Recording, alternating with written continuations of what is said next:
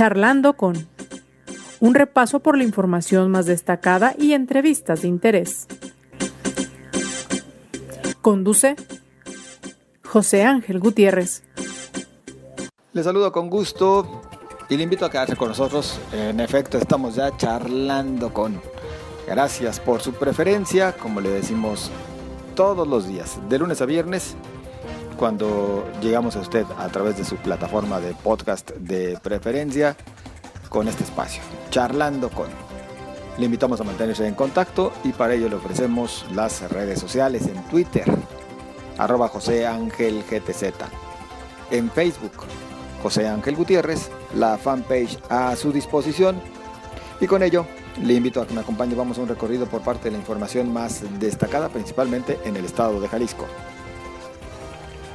El presidente de la Coparmex a nivel nacional, José Medina Mora, pidió cumplir tres puntos durante el próximo proceso electoral.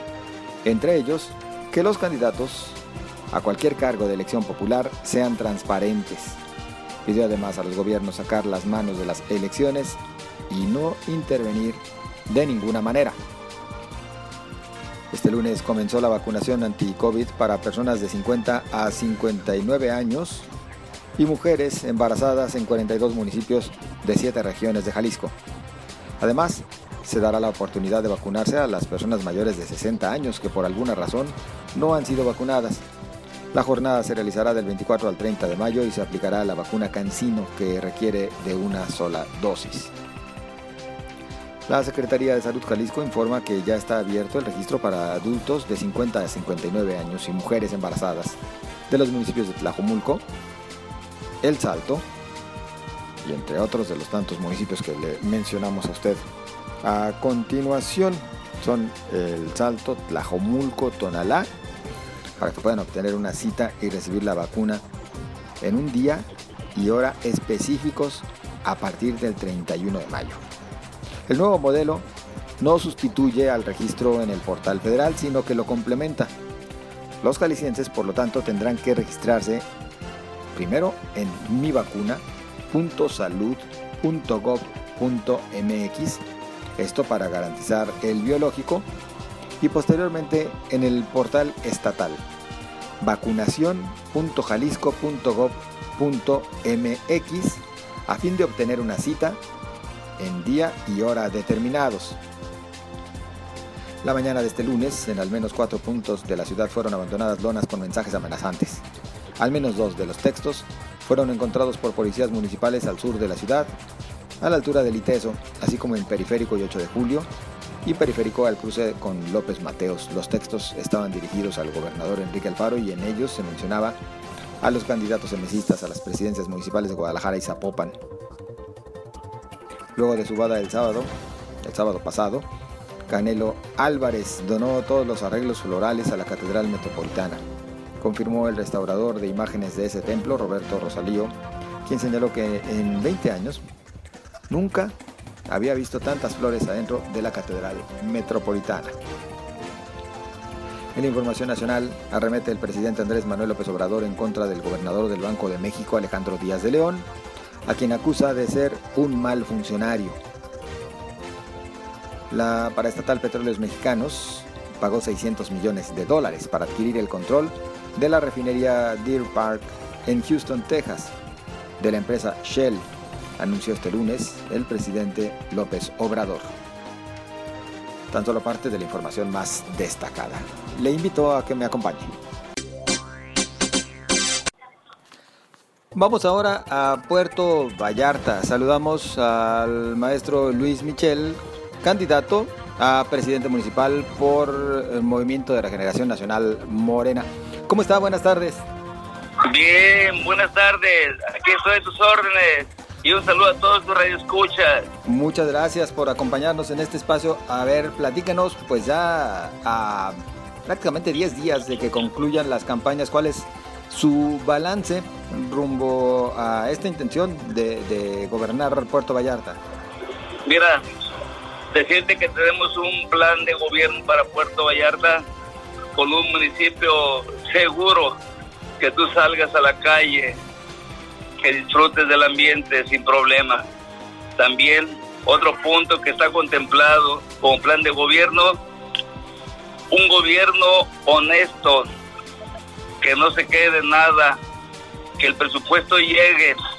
Vamos contra la corrupción, porque por eso en Vallarta tenemos muchas colonias en el olvido.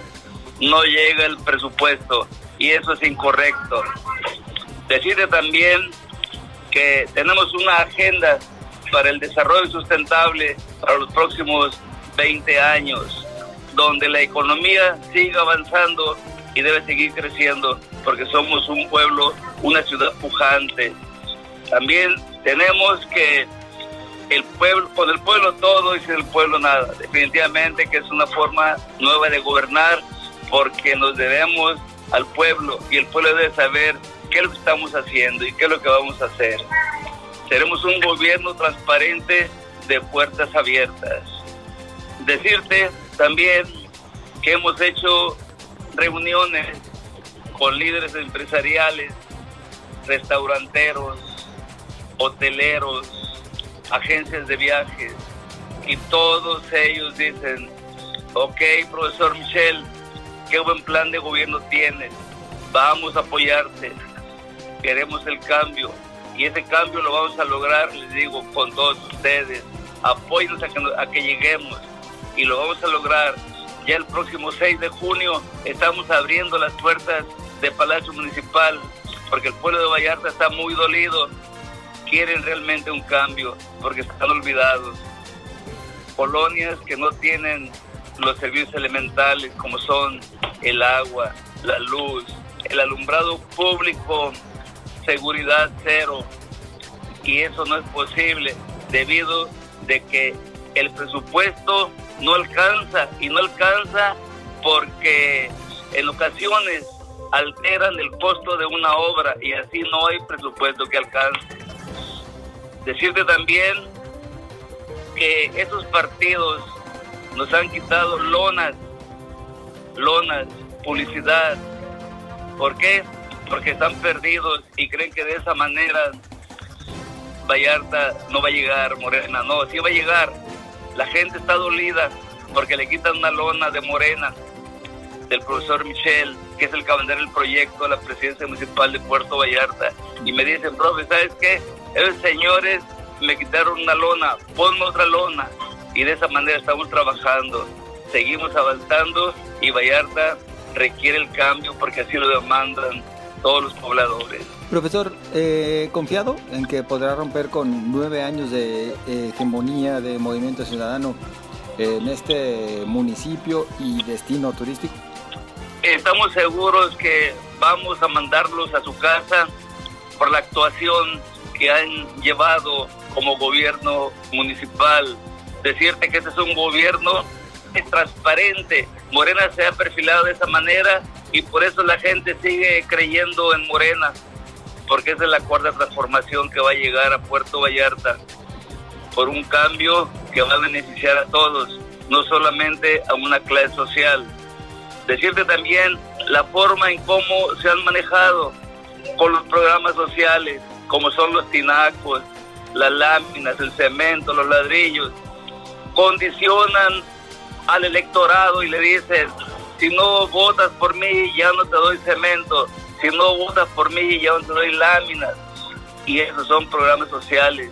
Y como gobierno municipal, Morena va a darlos sin distingo. Los programas sociales son del pueblo, los programas sociales son impuestos de todos. Y es un producto que debe darse por igual. Y ¿Tienen documentados estos casos, profesor, perdón? Sí, dime. ¿Tienen documentados estos casos que nos menciona en los que le están condicionando a los ciudadanos?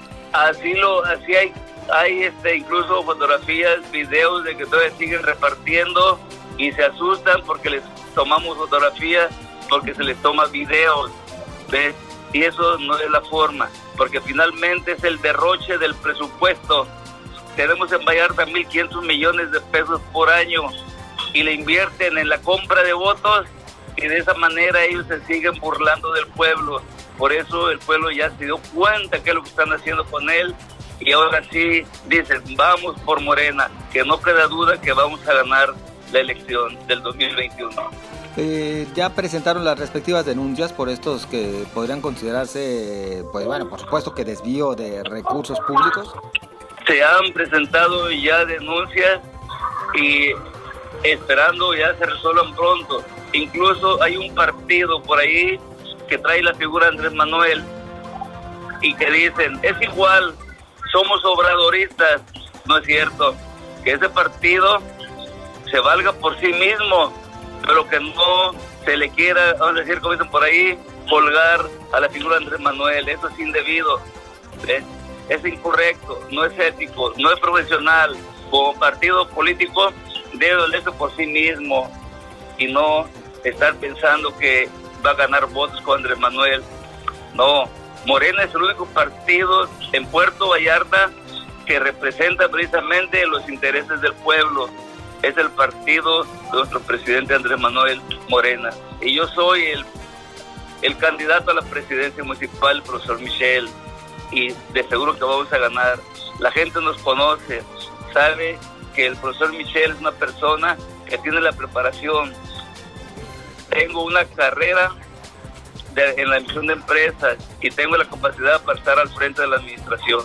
Oiga, profesor, eh, en su momento se decía pues, que el propio eh, presidente municipal, hoy con licencia, Arturo Dávalos, pues ya había tenido bastantes coqueteos e inclusive estaba trabajando para y o con Morena.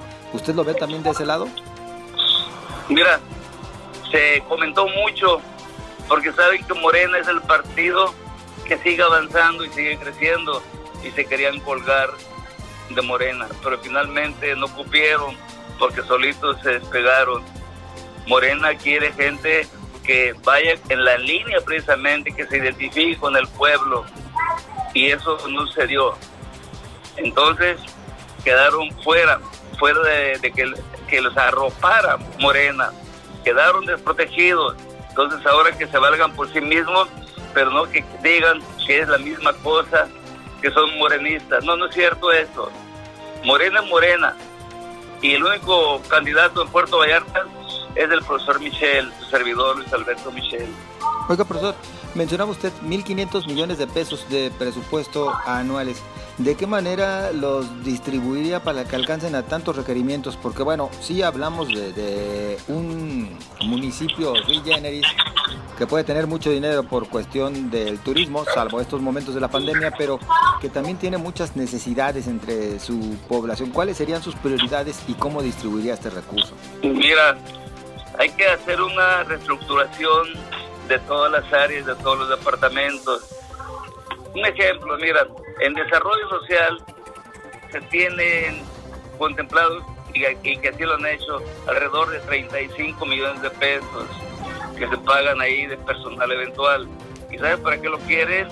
Para ir a las colonias de Puerto Vallarta y estar condicionando al voto. Vota por mí, vota por este partido y te doy cemento. No votas por mí, no te doy. Y eso no es correcto. Ese dinero eh, se debe de pensar en que debe llegar a los servicios públicos, llámese calle, llámese banqueta, alumbrado público. Son muchos renglones que tienen que analizarse y ver la manera de que esa reestructuración sea en beneficio de, del pueblo de México. Entonces, vamos a tener un gobierno austero.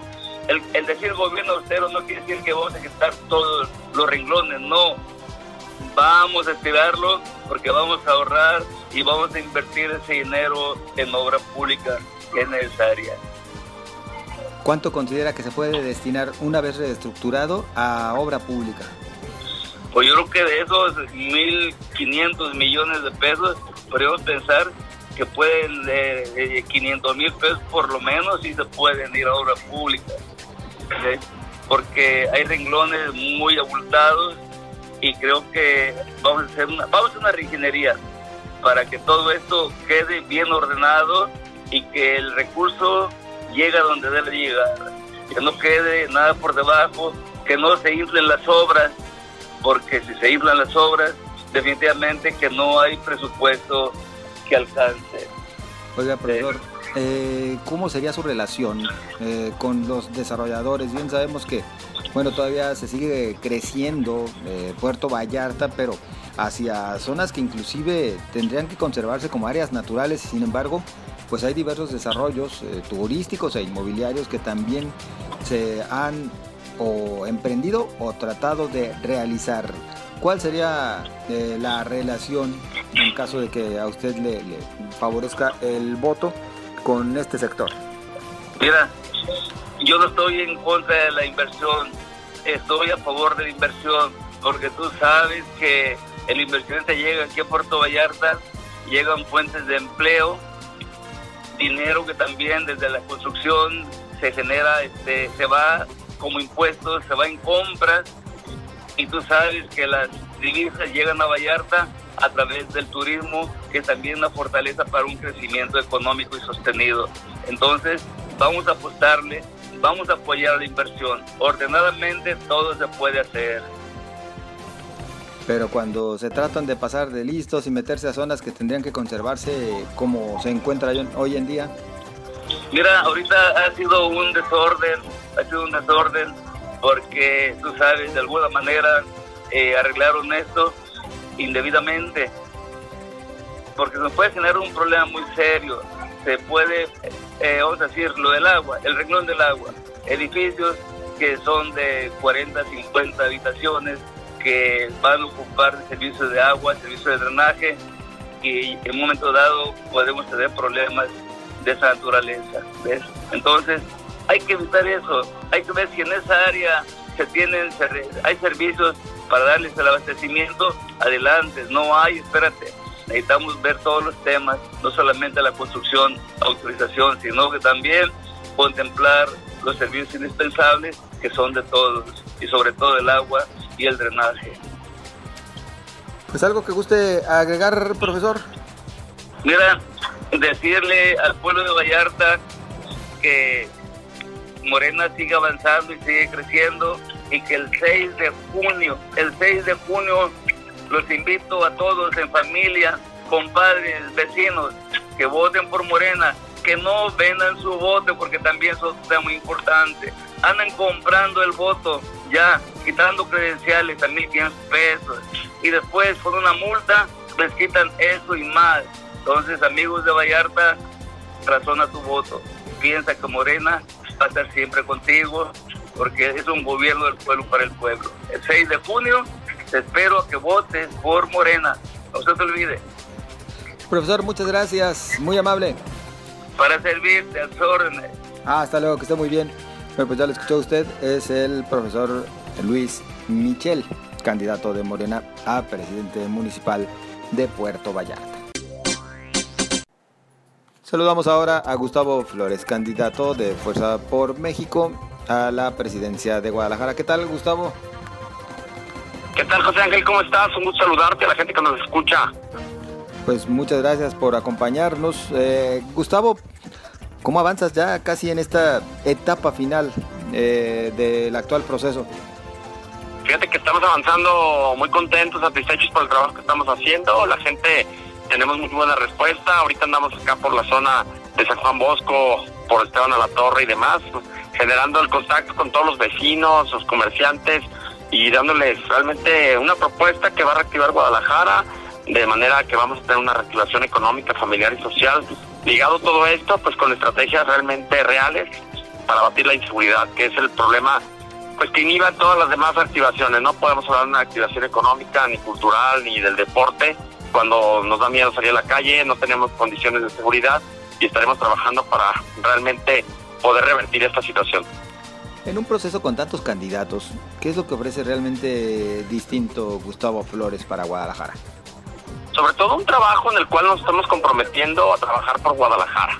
No estamos asumiendo un compromiso temporal por un año, y medio, en el cual lo único que vamos a hacer es hacer una precampaña, gobernador, es meter gente a trabajar en trabajo político que se va a ir al interior del Estado o generar compromisos económicos con empresarios de los cuales queremos hacer una plataforma para una candidatura a gobernador. Gustavo Flores está haciendo un compromiso para realmente reactivar Guadalajara, permanecer en ella, porque pues mi compromiso y mi amor por la ciudad me permite realmente hacer esta propuesta distinta y que estaremos trabajando tres años en un periodo municipal y si hacemos bien las cosas, inclusive estar buscando continuar en la encomienda Guadalajara que requiere un proyecto a largo plazo. Esa es la gran diferencia, que ellos pues, solamente están buscando un trampolín político y Gustavo Flores es realmente una solución a largo plazo para Guadalajara. ¿A poco si el voto ciudadano no de, más bien te favoreciera y llegaras al presidente de Guadalajara, no te entraría un poquito así como que mínimo la calentura, el gusanito de, ¿por qué no? Pensar en la gubernatura, Gustavo, cuando sabemos que Guadalajara pues se convierte en el trampolín en automático. Definitivamente no, y eso fue por lo mismo, para dejarlo muy claro. Fue mi primer acto de campaña ahí en los portales del barrio San Andrés. Primero ante notario público que no lo haré, que estaré ahí firme en el puesto de presidente municipal y también firmé que haremos un compromiso con la mujer, hacer un gobierno mitad hombre y mitad mujeres en todos los niveles de gobierno, no nada más en ciertas planillas o en ciertas posiciones que realmente no toman decisiones. Te apostamos a que la mujer tiene la capacidad para entrarle de lleno a la toma de decisiones y a la ejecución de todos los programas y actividades del ayuntamiento. Eso ya lo dejamos muy claro y no, no estaremos en tema de calenturas. Sabemos muy bien a qué estamos entrando, tenemos la preparación, la vocación y lo personal. Pues tengo toda la educación de parte de mi padre, Félix Flores Gómez, para saber entender que los procesos deben de ser distintos, que tenemos que tener palabra para poder recuperar la confianza de la gente. Gustavo, mencionas eh, la reactivación económica y el tema de la seguridad. Y coincidimos los grandes temas que está demandando el ciudadano en este momento. ¿Cómo lo harías para resolver el problema de la inseguridad con tantos factores que influyen en el mismo? Para empezar por este y luego nos vamos a la reactivación. Sí, pues mira, es muy claro, que definitivamente primero necesitamos tener los elementos necesarios en la corporación. Necesitamos pasar de 2.600 policías a 5.000 policías en Guadalajara para las 500 colonias y que esas policías cuenten con mínimo 500 patrullas por colonia, sin contar los equipos especiales. ¿Por qué ese número, José? Que no es una ocurrencia. Tenemos pues, situaciones en las cuales debemos de entender que por los turnos policíacos contamos siempre activo con la tercera parte de la corporación. Después tenemos eventos, que un partido de fútbol, que un evento especial, que la boda de un boxeador, algo que distrae mucha de la corporación policíaca de las colonias en atender este tipo de situaciones, que son también situaciones que hay que estar cuidando, no es porque sea algo que, no se tenga que hacer. Pero ¿qué pasa? Pasa que las colonias se quedan sin policías por ese tipo de situación, se quedan en estado vulnerable. Necesitamos contar con 5.000 policías que nos permitan tener 10 policías de plaza por colonia para tener 3 policías permanentes capacitados, con equipamiento, con profesionalización y que ellos sientan el compromiso de que el presidente municipal y su ayuntamiento realmente los va a respaldar. ¿Cuántas veces hemos visto en esta, en esta, en esta administración, este periodo, de elementos caídos que desgraciadamente sus familiares tienen que peregrinar para ejercer sus derechos, para solicitar las pensiones? Y lógicamente, pues la policía se va perdiendo, va perdiendo el ánimo para realmente entrar y afrontar. Necesitamos hacer un uso de la tecnología para que realmente las cámaras de C5 trabajen en favor de la ciudadanía, esas cámaras realmente nos den respuesta, tener una aplicación en la cual podamos hacer un mapa del delito, no depender exclusivamente de la denuncia que se hace en fiscalía, sino que la propia gente, los propios zapatillos, vayan reportando en esa aplicación incidencias delictivas que se dan, como robo de celulares, robo de bolsas, que definitivamente no van a denunciar la fiscalía, pero esa información es precisa y necesaria para hacer trabajos de inteligencia y con ello abatir la inseguridad. En fin, el tema de la seguridad es un tema en el cual nos tenemos que involucrar y estaremos trabajando semanalmente, tres juntas a la semana, con asociaciones vecinales, consejos de seguridad, los mandos policíacos y estaremos dando reportes tres veces a la semana de cómo va la incidencia delictiva, hasta que se bajen los indicadores tendremos ese ritmo de trabajo y estaremos dando la cara tres veces a la semana para reportar y saber cómo va la incidencia delictiva. Actualmente el presidente municipal, pase lo que pase, ni siquiera sabemos quién es, ni siquiera dan la cara. Ese es el perfil de cómo se mandan los gobiernos naranjas y bueno, Morena desde el ámbito federal recortó su PSEMUN, recortó equipamiento para las policías municipales, ha recortado estrategias, por lo cual Morena definitivamente no sería ninguna solución para la seguridad de Guadalajara. Pues ya que mencionas a Morena, Gustavo, no van eh, coaligados de, facto, vaya, se ha hablado de que Fuerza por México pues fue uno de los partidos que nacieron justo en torno al proyecto de López Obrador. Definitivamente no, y eso sí quisiera dejarlo muy en claro. Fuerza por México Guadalajara, tenemos ahora sí una vida propia, sabemos de los compromisos que tenemos con los tapatíos, son los únicos compromisos que vamos a mantener. Si tú has seguido nuestra campaña, hemos sido muy críticos y hemos señalado cómo los gobiernos de Morena nos quitaron el seguro popular a todas las familias, el servicio de salud gratuito para todos, cómo han fracasado en los temas de seguridad, cómo han fracasado en el tema de la solución del agua, generando un directo con el gobierno estatal. Definitivamente los gobiernos de Morena en Jalisco no han dado certeza, todas las delegaciones se encuentran prácticamente paralizadas y pues ese modelo definitivamente no puede ser una solución y lógicamente tu servidor no podría plantear que una solución para ello sean los actuales gobiernos de Morena y por ende no podríamos hablar de ningún momento de una coalición o un trabajo conjunto con la plataforma política de este partido. Gustavo, el tema de la reactivación económica.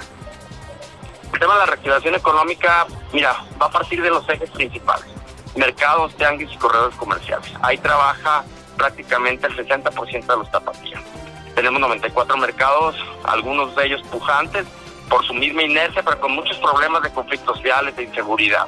Tenemos mercados que trabajan, pues ahora sí que subutilizadamente, con espacios llenos, pero sin promoción, sin vinculación, sin asesoría administrativa. Creo que hay un potencial muy grande ahí.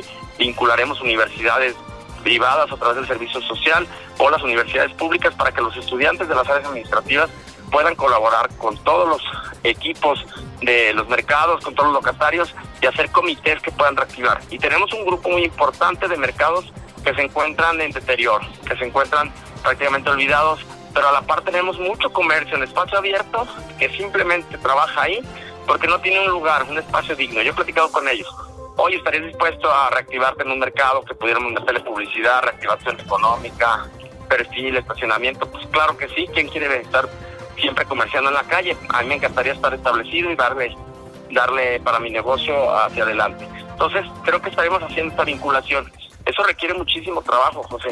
Requiere entrarle todos los días, estar trabajando de la mano de los tianguis, ver la situación de los baños, poner baños cada dos cuadras, baños dignos, baños limpios para los clientes, para los locatarios, el tema del aseo dentro de los tianguis, hacer comités dentro de los tianguis que nos permitan reactivar, entrarle muy duro a la imagen de los tianguis, lo he platicado con ellos. Vemos a veces lonas rotas, los, los comercios no bien establecidos, los toldos, los puestos no alineados. Creo que hay muchas cosas por hacer, es mucho trabajo y por eso te digo que sí es importante que para que sea una reactivación económica real, sea un proyecto a largo plazo. Eso no lo vas a hacer en seis meses, no vas a romper con viejos vicios que han llevado durante décadas, los vamos a terminar en un año. Así es que ningún candidato a presidente municipal realmente va a dar estas soluciones a profundas y sobre todo también entrarle muy duro al tema de los corredores comerciales. Tenemos espacios como Obregón, como Medrano, como San Onofre, que se encuentran prácticamente saturados en cuanto a su capacidad vial en torno a ellos, se encuentran saturados en cuanto a capacidad de estacionamiento. Estaremos generando programas de inversión para crear estacionamientos públicos en corazones de manzana, en lugares estratégicos que nos permitan no romper con la imagen urbana, pero que nos permitan aumentar la capacidad de estacionamiento en áreas comerciales, generar áreas de carga y descarga, en fin, todo lo que el comercio necesita y que desgraciadamente pareciera que la autoridad ni siquiera lo ve. Gustavo, ¿confiado en que tus números te dan para hacer, pues llegar a buen puerto? Pues mira, confiado en el trabajo, confiado en que no hemos parado. Tú has visto una campaña muy dinámica. Mucha gente ha catalogado la campaña de Fuerza por México como de las mejores de todos los partidos. Como bien lo decías, hay 14 partidos y definitivamente Fuerza por México se ha destacado por ser una campaña de propuesta. No hemos entrado para nada en el tema de la guerra sucia. Hemos planteado, sí, enérgicamente unas posturas jurídicas como la impugnación de la candidatura de Pablo Lemus, como la postura en la cual se dio el manejo del programa desde el Ayuntamiento Consumo Local, que está dando un subsidio o una compra de votos disfrazada de un subsidio a través de un monedero eh, electrónico que los propios equipos de campaña están entregando. O sea, hemos sido muy puntuales, pero siempre que hacemos un señalamiento, una impugnación, lo hacemos aparejada de un escrito ante la autoridad responsable. No nos hemos ido por el discurso fácil, la rueda de prensa del señalamiento simple, que simplemente va y grita, pero que a la hora de la hora jurídicamente no hace nada. Esa va a ser la línea de Fuerza por México y ese es mi compromiso desde el ayuntamiento. sabemos y entenderemos la postura de los partidos tradicionales, de la ciudadanía, y estaremos siendo muy responsables del rol que nos permitan jugar, del rol que la ciudadanía misma quiera que estemos. Así que el compromiso va a ser que ser una mejor Guadalajara desde el puesto que esté y decir y comprometernos a que no vamos a parar en ningún momento por generar soluciones para Guadalajara. No estamos obsesionados con obtener la presidencia municipal, así que asumiremos y entenderemos ese rol y que la ciudadanía sepa que con Gustavo Flores realmente va a encontrar soluciones y el gobierno se va a activar. Sea presidente o me toque ser regidor, vamos a hacer un trabajo directo para que el municipio realmente dé soluciones a los problemas que ya platicamos, la seguridad, la reactivación económica y el tema de salud.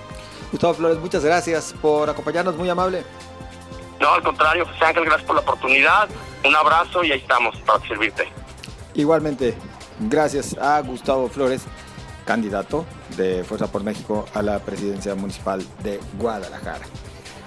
Así nosotros llegamos al final de este espacio. usted, gracias, muchas gracias por su compañía. Recuerde, tenemos una cita mañana. Por lo pronto, le deseo lo mejor y le recuerdo, podemos eh, recibir sus comentarios a través de las redes sociales en Twitter, arroba José Ángel GTZ, en Facebook, José Ángel Gutiérrez. Pásela bien.